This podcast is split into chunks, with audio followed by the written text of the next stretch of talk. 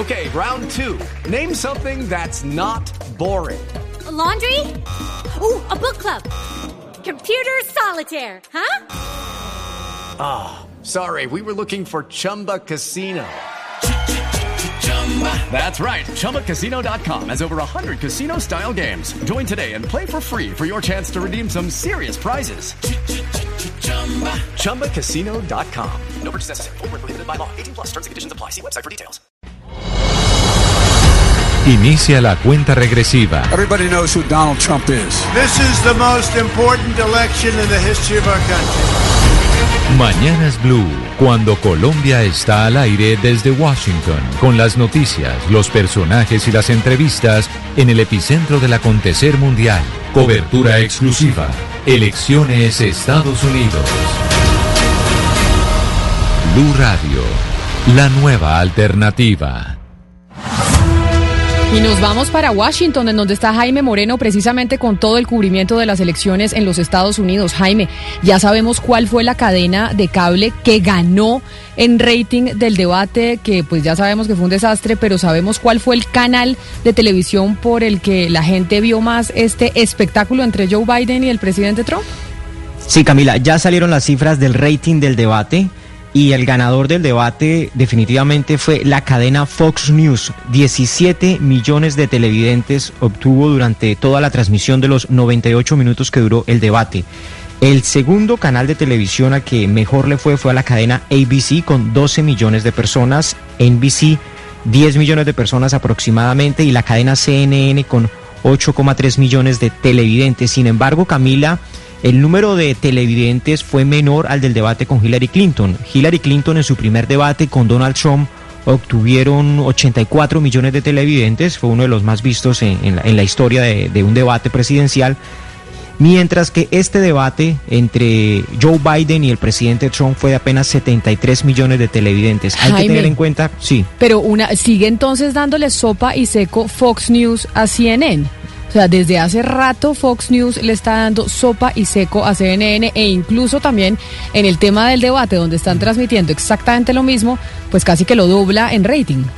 Lo que pasa es que la cadena Fox News es por decir el único medio así ultra conservador que hay en los Estados Unidos. Entonces, en un país donde el 50% son republicanos y el 50% son demócratas, es decir, la, la parte demócrata, los liberales, están más dispersos en diferentes cadenas de televisión, mientras que los demócratas, los republicanos solamente ven Fox News y por eso también la gran fortaleza que tiene el presidente Donald Trump, que todos sus seguidores, todas las personas que van a votar por él, solamente ven ese canal.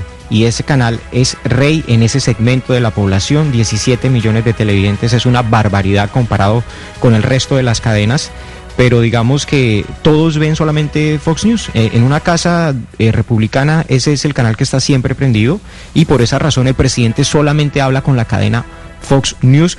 Pero digamos lo interesante, Camila, es ver eh, la tendencia que se viene y se sigue afianzando y es que la gente ya no está viendo el debate en su mayoría por el, televisión, la tradición sino que por no televisión. lo ven por internet. La mayoría lo Es- ven por internet. Ahora todo el Es- mundo. ¿Usted tiene televisor en su casa, Jaime? Tengo televisor, pero, pero es conectado al internet, no a un cable operador. Ah, Entonces, exactamente. Es que yo creo que la nueva generación está viendo todo por internet. Jaime, pero lo nuevo de la campaña, ahora sí dejando atrás el debate, es eh, cómo las campañas publicitarias en español están siendo tan importantes, mejor dicho, están felices o, o muy intensos las campañas de Trump y Biden con el público latino. Lo que pasa es que la campaña en esta etapa final, sobre todo en los estados que son todavía indecisos, como la Florida, Arizona, Texas, está entrando a ser también un estado que puede cambiar, Nevada, pues los candidatos se la están metiendo toda a las campañas en español. Esta es, por ejemplo, la campaña del, del presidente Donald Trump. Joe Biden está deteriorado. Ahora a los 77 años y su tercera candidatura presidencial, Biden claramente está debilitado. All men and women created by go. You know the you know the thing. sometimes I wake up and I think it's 1920. Joe Biden no tiene la fuerza, la energía ni la capacidad mental para liderar este país. I'm Donald J. Trump, and I approve this message. Solamente, Camila, entre junio y la mitad del mes de septiembre, el Partido Republicano, la campaña del presidente Donald Trump, se ha gastado 4,9 millones de dólares para tratar de llegarle al público hispano. Biden es más popular entre los hispanos, pero no tan popular como lo era Hillary Clinton. Y esta es la contracampaña que lanzó también hace pocos, hace un par de, un par de, unas pocas horas antes del debate que lanzó, por ejemplo, Joe Biden. Mija, deja tu teléfono un ratito. Siéntate a ver las noticias conmigo. Pero, mom, this is important. ¿Qué es tan importante? ¿Otra selfie? No, this is about our future, el futuro de nuestra comunidad. La cosa es que we're Americans too, right? Pero Trump nos insulta y nos ataca como si todo lo malo en este país fuera nuestra culpa. Ya, enough is enough. We need Joe Biden. Biden tiene un plan para vencer al virus y reconstruir la economía. Sí, y Biden nos trata a todos con dignidad y respeto. Yes, y por eso me estoy registrando para votar en voyavotar.com. ¿Voyavotar.com? ¿Qué hay ahí? Voyavotar.com is where you can get registered to vote, pero no hay mucho tiempo. Las aplicaciones tienen que ser enviadas por correo antes del 5 de octubre. ¿Sabes qué, mija? Yo también me voy a registrar a voyavotar.com. Órale, ¿dónde está mi iPhone? I'm Joe Biden, candidate for president, and I approve this message. Pagado por Biden for President. Como vemos la, la, campaña de Biden, la diferencia es que es, en, en, los dos idiomas. Y lo otro, Camila, interesante es ver en cómo Joe Biden, y lo vimos también en el debate, se está centrando, sí, ataca a Donald Trump, pero se centra más es en llevar a la gente a que vote, a que salga a votar. Donald Trump se enfoca más en atacar solo a Biden, pero no está tan interesado en que la gente realmente salga a votar, pues de lo que hemos visto en términos generales de la manera en cómo cada una de las campañas están tratando de llegarle a los latinos. Hay un tema importante sobre las cifras del debate, Camila, eh, y es justamente que las personas, digamos, no apagaron el televisor después de que el debate empezó, digamos, a calentarse. De hecho, el pico del debate, en el momento después del minuto 30, se conectaron las 60 millones de personas y nunca dejaron el televisor hasta el minuto 9.45. Entonces había muchas personas que se estaban preguntando, ¿será que este nivel de degradación en el discurso, en el debate público, eh, podría llevar a que las personas se aburrieran y lo apagaran? Y no, al revés, las personas se quedaron conectadas hasta las 9 y 45. Lo que quiere decir es que, pues, al, a, así haya bajado el rating comparado con el año, con, con, la, con el debate contra Hillary y las personas, digamos, que se quedan enganchadas con esta clase de circo romano. Sí, a, Chris a los Wallace también el... les gusta, Valeria. Jaime, a los gringos también les gusta este tipo de espectáculos eh, que no tienen mucho contenido político, pero en cambio sí mucha agresividad entre los entre los entre los participantes pero, Eh, pero, eh, Jaime, eh, pero- yo, yo creo que van a tener que cambiar las reglas de juego para el 15 de octubre el día del segundo De hecho, debate. las van a cambiar. El comité encargado, el comité independiente encargado de organizar los debates de televisión dijo que va a establecer unas nuevas reglas.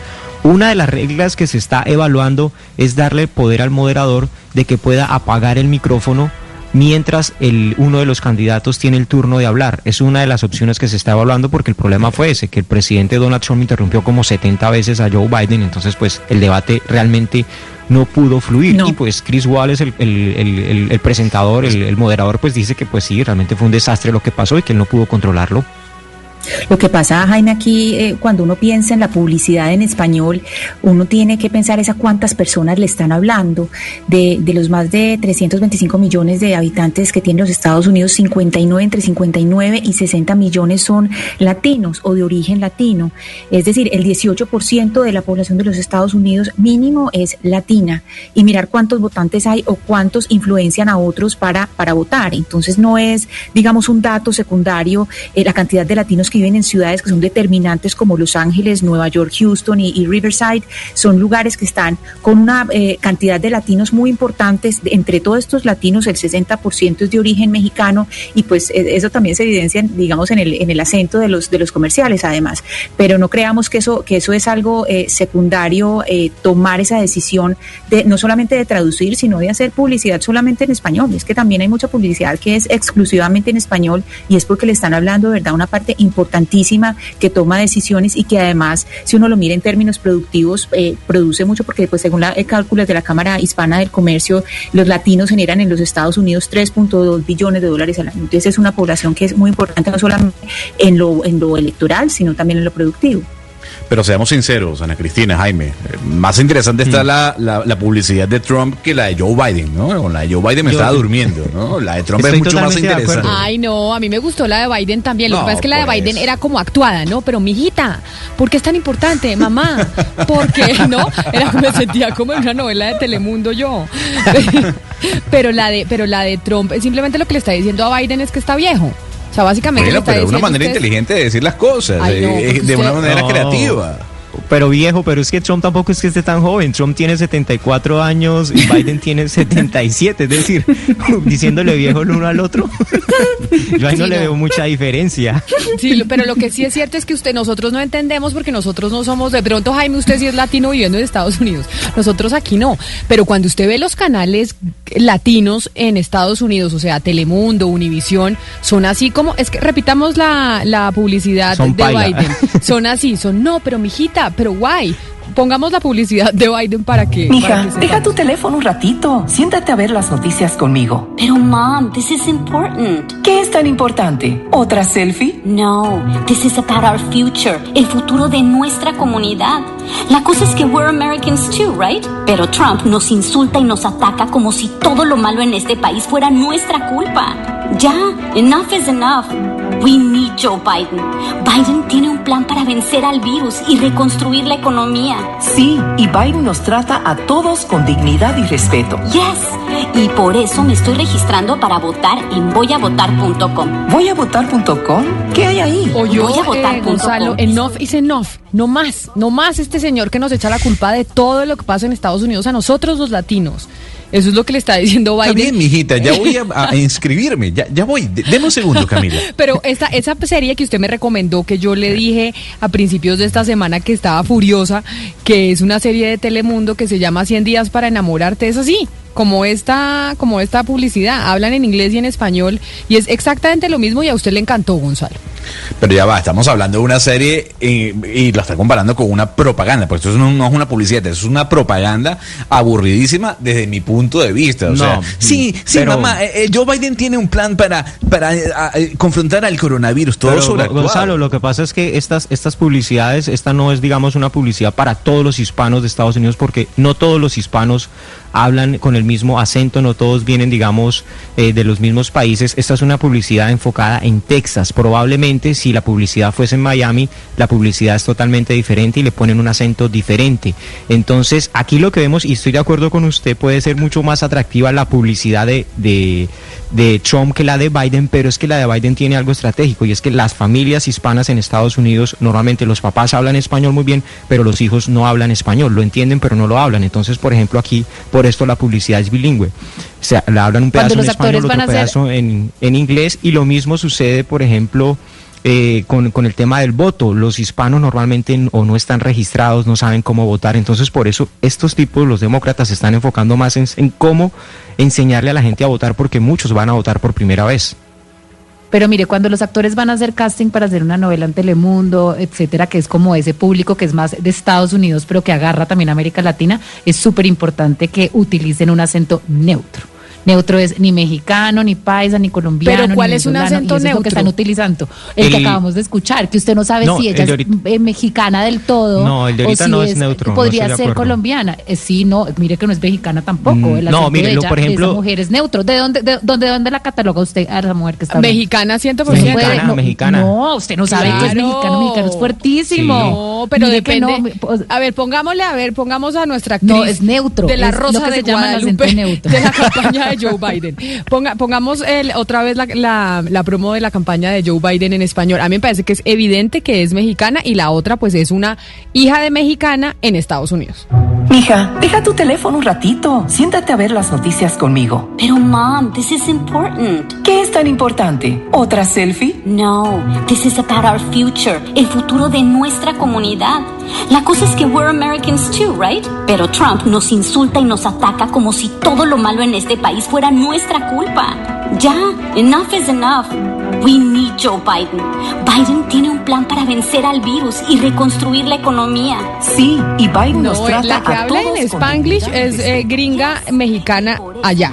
Y la mamá sí un ratito, cuando decimos nosotros un ratito? Nunca los Déjame mexicanos. un ratito. Ah, además, usan pa- ese no, pero no es déjame un ratito, no, es- usa palabra mexicana, pero es acento neutro. Es que Pero, mexicano pero es. Texas, es, es mexicano y es para el público de Texas. Pero ese mismo problema, esa discusión, por ejemplo, eso lo dice en el libro de David Axelrod, el que fue el asesor de Barack Obama, de cómo hacían para llegarle al público latino con la publicidad en español. ¿Por qué razón? Porque la gente que es de las partes donde más influencia de México no les gusta que le hablen, por ejemplo, con un acento de centroamericano. Y los que son centroamericanos no les gusta que les vayan a hablar en publicidad con un acento mexicano. Entonces lo que hicieron fue que contrataron una gente en Bogotá para que tuvieran un acento neutro y ah, así se entonces quitaron ese nosotros problema sí de encima. somos los del acento neutro, los de Bogotá. Se iba a decir cuál es el acento neutro, porque nosotros, yo creía que la gente de Bogotá y de Manizales eran los que más acento neutro tenían. El, según el libro de Barack Obama y la campaña de Barack Obama en su momento, David Axelrod lo escribe en su libro, eh, el acento neutro ellos lo encontraron en Bogotá y por eso contrataron voces en Bogotá para las campañas hispanas que fueran un poco más generales, no tan localizadas.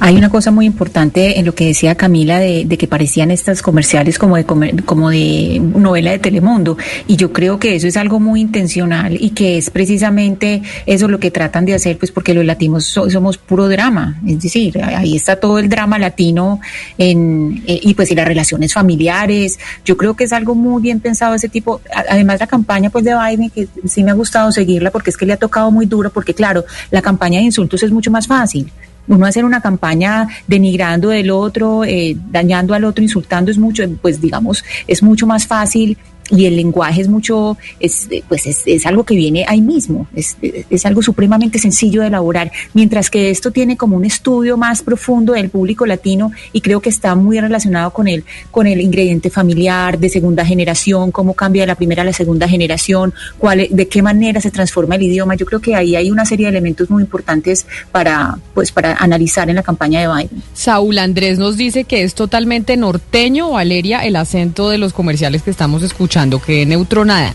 Y Oliver Sierra dice que la hija es mexicana-americana, la que habla en Spanglish, y la mamá sí mexicana 100%.